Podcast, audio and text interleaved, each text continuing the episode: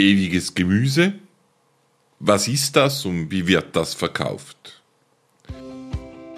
Herzlich willkommen beim Lubera Edibles Gärtnerradio, dem Profi-Podcast für essbare Pflanzen und deren Jungpflanzen. Hier im Podcast äh, Gärtnerradio von Lubera Edibles versuchen wir ja auch unsere neuen Produkte, und da gehören die ewigen Gemüsesorten dazu, äh, Ihnen, unseren Kunden und Produzenten, Pflanzenproduzenten ein bisschen näher zu bringen und möglichst das Wissen, das wir bei uns äh, bei Lubera aufgebaut haben, auch weiterzugeben. Wie wird dieses Wissen aufgebaut? Bei Lubera, vor allem in der Schweiz, in der Züchtungsabteilung, werden neue Sorten entwickelt und getestet. Äh, dann äh, versuchen wir mal entweder selber oder mit der Hilfe von, Lu Hilfe von Lubera Edibles Jungpflanzen zu produzieren. Dann verkaufen wir selber sie in unserem äh, Webseitennetzwerk auf lubera.com. Und dann, wenn wir das Gefühl haben, das ist etwas, das ist ein Produkt, das Markt hat, das Traction hat, dann geht es dann ins Programm von Lubera Edibles und wird für andere professionelle Gärtner angeboten. Und genau in der Situation sind wir jetzt mit dem ewigen Gemüse. Wir denken, das ist eine verdammt spannende Geschichte, neudeutsch gesagt, oder altdeutsch gesagt wahrscheinlich eher. Äh, und, äh, und, äh, und das ist ein Produkt, das das Gemüsesortiment wirklich modern verändern und erweitern könnte. Also versuchen wir so ein bisschen äh, dieses ewige Gemüse Ihnen vorzustellen. Vielleicht die erste Frage an einen meiner beiden Gäste, die ich noch vorstellen muss, gleich vergessen habe vorzustellen, aber es ist für mich schon so selbstverständlich, dass ich neben Ihnen sitze. Ich arbeite nämlich auch jeden Tag mit Ihnen zusammen. Das ist zunächst Frederik Vollert von Lubera Edibles. Du kannst dich gleich selber kurz vorstellen. Ja, mein Name ist Frederik Vollert. Ähm, ich arbeite für Lubera Edibles und bin da verantwortlich äh, für die Produktentwicklung und auch für die Neuheiten. Dann Robert Meyerhofer. Ja, ich bin Robert Meyerhofer. Ich bin Betriebsleiter, Produktionsleiter bei Lubera in Bux und Stellvertreter von Markus Kobild. Okay, also jetzt Medias in Res äh, zu dem ewigen Gemüse. Frederik, was ist ewiges Gemüse? Ähm, ewiges Gemüse ähm, umfasst eine Gruppe von, ja, eigentlich von teilweise historischen Gemüse, Sorten, ähm, Gemüsearten, die ähm, lange verschollen oder beziehungsweise fast komplett vergessen wurden, nur in we einigen wenigen Spezialitäten, Geschäften, ähm, Gärtnereien überlebt haben. Ähm, ewiges Gemüse ähm, ist, der Name ist äh, es soll eigentlich äh, schon ein bisschen erklären, was es sind. Ähm, es, sind es sind jetzt e ewig ist, ähm, wenn man mit Pflanzen arbeitet, gar nichts. Aber ähm, es sind mehrjährige, winterharte und zumeist staudenartig wachsende Gemüsearten. Einmal pflanzen, fünfmal ernten. Genau. So ist es. Äh, vielleicht Beispiele, wird vielleicht ein bisschen konkreter, wenn wir in die Beispiele gehen. Vielleicht du zuerst, Robert. Äh, äh, was hast du so ein paar Beispiele von ewigen Gemüsearten vorzustellen? Also das bekannteste wahrscheinlich, was, was auch nie ganz verschollen war oder nie verschollen gewesen ist, ist Rhabarber. Rhabarber ist auch eine Gemüseart. Rhabarber pflanzt, pflanzt man einem, einmal in den Garten und kann jahrelang davon ernten.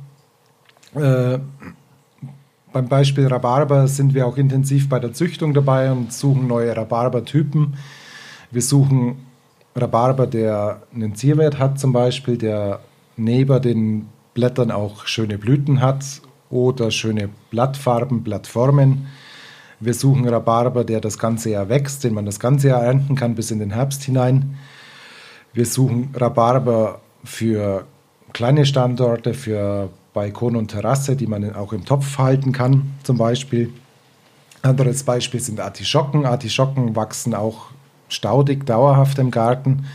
Äh, da ist die Herausforderung, Sorten zu finden, die im Klima in Mitteleuropa zurechtkommen und auch mal einen härteren Winter überstehen und äh, feuchten Herbst und Winter überleben. Weiteres Beispiel zum Beispiel Süßholz. Ähm, eine ganz alte Sache, früher viel angebaut, mittlerweile kennt es fast keiner mehr vielleicht die ältere Generation, die noch Süßholz, ich habe sagen lassen, geraspelt hat oder ich habe mir in, in der Apotheke, glaube ich, gekauft hat ja, zum, ja. zum Essen. Äh, ja, das als einige Beispiele. Meine Mutter hat mir das in der Apotheke gekauft, okay. ja, als Süßigkeit. Ich, ich, ich kenne das nicht mehr. Ja, ja, Ich hätte einen Lollipop lieber gehabt, aber da musste ich halt mit dem Vorlieb nehmen. Ja. Süßholz zeigt auch so ein bisschen die Grenze auf, oder? Äh, ist das, wenn es mehr Jahre braucht und dann kann man es erst mhm. ernten, aber ist natürlich doch eine interessante Kulturpflanze, die, die man gerne auch mal ausprobieren kann, vor allem wenn man einen größeren Garten hat. Von dir vielleicht äh, Frederik, noch ein paar Beispiele. Ähm, weit, weitere Beispiele fürs ewige Gemüse sind zum äh, einen der, der Meerkohl, äh, botanisch. Crambe maritima. Crambe maritima ähm, ist äh, die Gattung Krambe ist ähm, vielfach auch schon in äh, Staudengärtnereien anzutreffen und die Art Maritima ähm, hat halt essbare ähm, essbare Blätter und auch die Blütenstände bzw. die geschlossenen Blüten lassen sich auch äh, kann man auch kochen und essen. Ähm, dann ein weiteres, ähm, auch historisches Gemüse ähm, ist die Süßwurzel Sium sisarum. Ähm, ist eigentlich, ähm, wenn man so will, der Vorgänger der Zuckerrübe in, in, in Europa. Um, ähm, und ich würde sagen, einer der schönsten botanischen Namen, Sium Cisarum. Ja, ja das Simsalabim, oder? und äh, das ähm, andere ist äh, noch ähm, der Baumkohl oder Strauchkohl oder ewige Kohl. Also da gibt's ähm, eine ganze Vielzahl an deutscher Synonyme. Ähm, ist ähm, eine Brassica-Art, ähm, eine Variation und die auch wirklich äh, mehrjährig ist, die auch den mitteleuropäischen Winter äh, recht gut übersteht und die man ähm, durchaus vier, fünf, sechs Jahre beernten kann. Ja, ich glaube, das hat jetzt ein paar, waren schon ein paar schöne Beispiele. Da gibt es noch viel mehr. Wir haben auch jetzt schon ein bisschen mehr im Sortiment. Mhm. Das eine, äh, Cranberry Maritima, haben wir noch nicht im Sortiment als Jungpflanze, bei uns bei Lubera schon, weil wir die Massenproduktion noch nicht so richtig herausgefunden haben. Geht äh, in, der, in der Gewebevermehrung sehr schlecht, müssen wir über Stecklinge vermehren. Ich denke, für uns haben wir so ein bisschen draußen, wie es geht äh, aber ist nicht einfach, aber eine fantastische Pflanze. Also da bin ich hin und weg ja. über Crambe Maritima, weil es einfach eine fantastische, schöne Staude ist, wunderschönes Blatt, verschiedene Farbschattierungen des Blattes, es gibt blaue, es gibt grüne, es gibt helle, fast weiße. Ja, die, die Sorten, die vor allem auch zum Bleichen geeignet sind, also schwarzer Kübel drüber. Ich habe mal einen schwarzen Kübel drüber gestellt und einen schweren Stein drauf. Und dann kann man die frischen Austriebe kann man ähnlich abernten wie, wie Spargeln ja, oder wie getriebene Rhabarber. Mhm. Schmeckt übrigens super als Gemüse. Und dann habe ich es aber vergessen. Und äh, die Crambe Maritima, diese äh, feine Staude, die hat den Kübel einfach weggeschmissen, umgeworfen und hat, ist dann weitergewachsen. Also eine fantastische Staude. Stark, alles essbar, sehr schön. Aber ich wollte sagen, das Sortiment ist oben, ist gegen oben offen. Wir sind weiter dran, Sachen zu testen. Wir sind aktuell dran, sehr viele Salate zu testen welche da am besten geeignet sind für einen mehrjährigen Anbau. Äh, man könnte sich äh, vorstellen bei den Wurzelfrüchten, dass man noch mehr dazu nimmt. Da ist vor allem die sogenannte Lichtwurzel, äh, Yam-Wurzel, sehr interessant. Da gibt es eine, die aus Korea Art, die eben winterhaft ist und auch für uns in Mitteleuropa in Frage kommt und nicht nur äh, für Jünger Rudolf Steiner, sondern auch für normale Gärtner. Da sind wir dran, so ein bisschen zu testen. Das heißt, das Sortiment ist groß. Es ist historisch irgendwann ein bisschen stehen geblieben vor 200 Jahren, als die Saatgutindustrie aufkam und dann eigentlich nur noch ein Interesse hatte, samenvermehrte Pflanzen zu verkaufen. Heute können wir wieder vegetativ vermehrte Pflanzen verkaufen und dieses Gemüsesortiment können wir langsam wieder öffnen äh, äh, für den Garten. Also da ist noch sehr viel zu machen. Wir überlegen auch so ein bisschen, ob irgendwann da Züchtung in Frage kommt. Robert hat es erwähnt, wir machen Züchtung schon beim Rhabarber. Äh, das hat uns auch so ein bisschen gezeigt, was man da alles entdeckt. Das Schöne ist, wenn man so ein Züchtungsprojekt macht mit einer Art, die lange nicht bearbeitet worden ist, wo es auch ganz wenig Literatur gibt, dann gibt es immer Überraschungen. Man entdeckt also Dinge, die man so gar nicht erwartet hat und das könnte bei anderen Arten auch der Fall sein. Andererseits haben wir Züchtungsprogramme zur Genüge. Aber ich kann versprechen, das eine oder andere werden wir da früher oder später auch züchterisch bearbeiten, weil es einfach auch nach 200 Jahren wieder Sinn macht. Ja? Und weil heute die eben alle diese Arten in eine moderne Gartensituation äh, sehr gut reinpassen. Wie werden die Pflanzen aber produziert. Wir haben zunächst mal eine Jungpflanze. Äh, die meisten von denen produzieren wir über Mikrovermehrung. Genau, also die meisten äh, der ähm, Gemüsearten im, äh, in der Gruppe des ewigen Gemüses ähm, laufen bei uns über die äh, Mikrovermehrung. Ähm, hat sich mittlerweile etabliert. Ähm, es ist dieses Jahr eigentlich das, äh, das erste Jahr, das Startjahr, wo wir diese Gemüsegruppe auch ähm, der breiten Öffentlichkeit anbieten können. Wir haben sie vorher schon äh, die Vermehrung und die, die Jungpflanzenproduktion getestet, ähm, wie eigentlich äh, zum ähm, alle anderen Gemüsearten oder Jungpflanzenarten werden auch ähm, die, das ewige Gemüse in unserer 60er Standardplatte angeboten. Wie geht dann die, also wann ungefähr äh, sind die verfügbar? Ähm, die sind auch wie die anderen Gemüse so ab, ab Woche ähm, 14 verfügbar. Wann produziert sie denn der Gärtner und in welchem Topf? Das ist vielleicht noch eine ganz interessante Frage. Also der Gärtner kriegt sie in Woche 14 oder 15. Ein Topf, ich würde sagen, nicht zu klein. Äh, mindestens ein 12, 12er Topf. Wir machen sie in 1,3 Liter, also eher, eher etwas groß für Gemüse. Ähm, die kommen mit anderem Gemüse in, in temperiertes Haus oder Folienhaus wo sie ungefähr vier bis sechs Wochen brauchen, bis sie verkauft werden können. Die einzige Ausnahme ist vielleicht der Rhabarber. Rhabarberkultur kennen schon die meisten Gärtner. Äh, da würde ich sagen, ist ein 12er Topf oder 1,3 Liter Topf eindeutig zu klein oder ich muss sofort verkaufen. Also wir produzieren zum Beispiel Rhabarber aus den 60er Trays in 5 Liter. Ähm, geben denen sogar relativ großzügig Platz in der Baumschule, weil sie sich wahnsinnig schnell entwickeln und große Blattmasse äh, produzieren und wenn sie zu eng stehen oder im zu kleinen Topf sich eigentlich fast gegenseitig erdrücken. Ich denke auch bei einigen anderen Sorten wird man mindestens in ein paar Jahren darüber nacharten, äh, äh, bei an, einigen anderen Arten von von äh, ewigem Gemüse wird man spätestens in ein paar Jahren auch darüber nachdenken, ob man sie nicht größer produziert. Also ich denke, Meerrettich kann ich mir gut vorstellen, haben wir auch schon in 5 Liter produziert. Äh, äh, warum nicht? Äh, es gibt auch andere Pflanzen, die, die sehr, sehr schnell den Topf mhm. füllen. Ich könnte mir vorstellen, dass wir Jamswurzel als Kletterpflanze im 5 Liter anbieten könnten und so weiter. Äh, also, also ich, ich glaube, auch da muss man so ein bisschen die Grenze nach oben offen halten und eher erweitern und nicht unbedingt nach unten gehen weil man natürlich so auch die Möglichkeit hat, der, den Mehrwert, der in diesen Produkten da ist, wirklich auch über die Produktgröße dann beim Konsumenten auch äh, zu realisieren.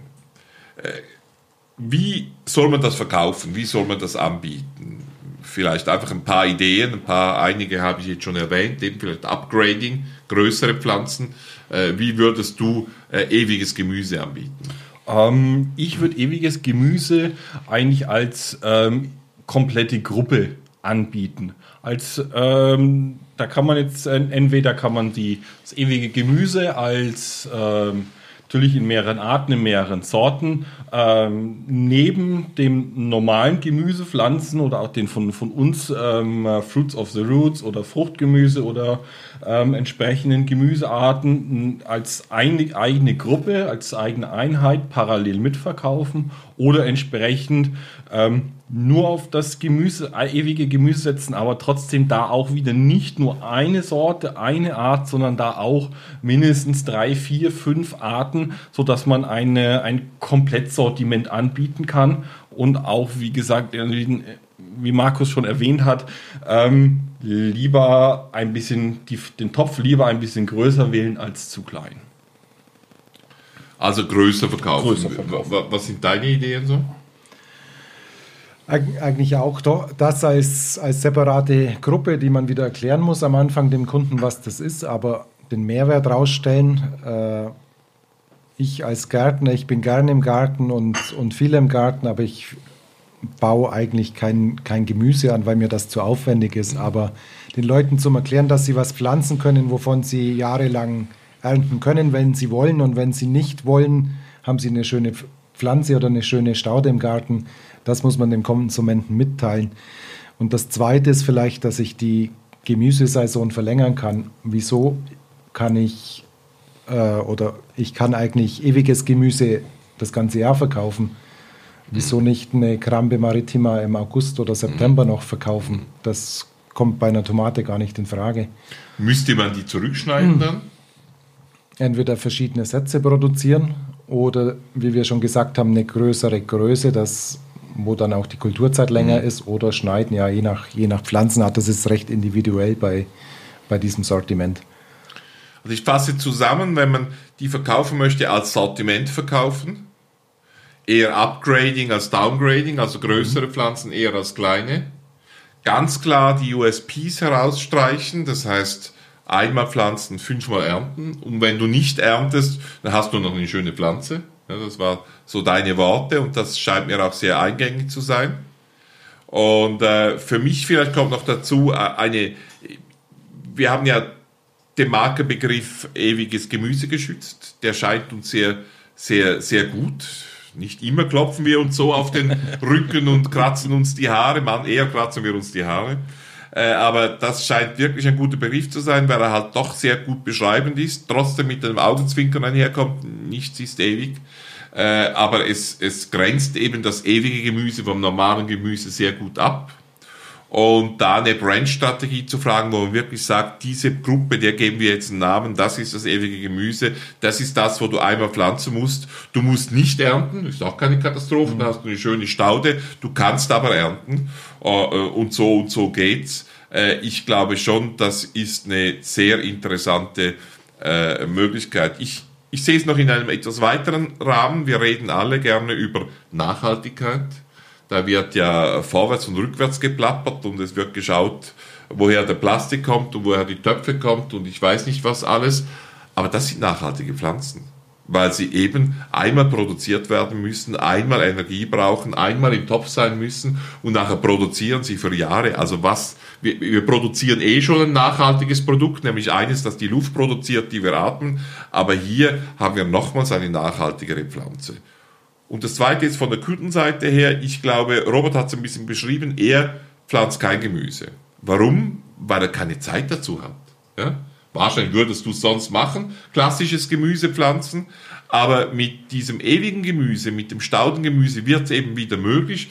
Man muss einmal pflanzen, man hat dann eine Ecke, wie, wie man mit, äh, äh, sagen wir mal, mit äh, Lavendel eine Ecke hat oder wie man mit äh, mit Gewürzen oder Kräutern eine Ecke hat, hat man da eine Ecke und man nutzt halt das, was einem gerade so in den Kram und äh, auf den Teller passt. Und ich glaube, das passt sehr gut zu einer Kundengruppe, die gefordert ist im Berufsleben, im Privatleben, äh, für die Gärtner nicht unbedingt die größte Leidenschaft ist, aber eine wichtige Nebensache. Ja? Und das sind die jüngeren Gärtner, die wir eigentlich möchten. Und für die ist dieses ewige Gemüse perfekt geeignet. Probieren Sie es aus. Kaufen Sie Jungpflanzen von Lubera Edibus.